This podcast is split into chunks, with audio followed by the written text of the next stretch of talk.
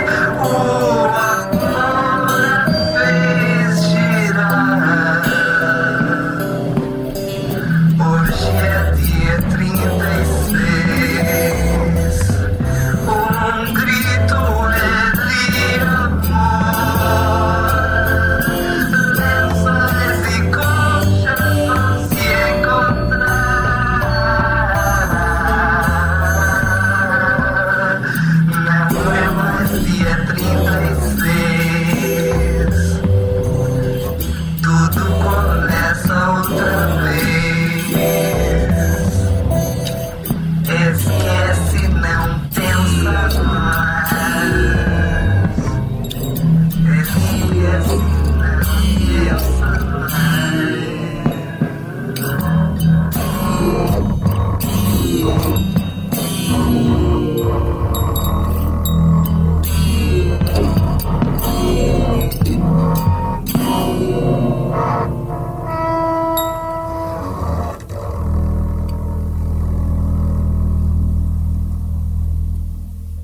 Você ouviu o dia 36 de Johnny Dandurand, Arnaldo Batista, Rita Lee e Sérgio Dias, música dos Mutantes. No dia 24 de fevereiro de 69, os Mutantes lançaram seu segundo disco. Hoje é aniversário de 55 anos do lançamento desse maravilhoso disco dos Mutantes. A música do dia volta amanhã.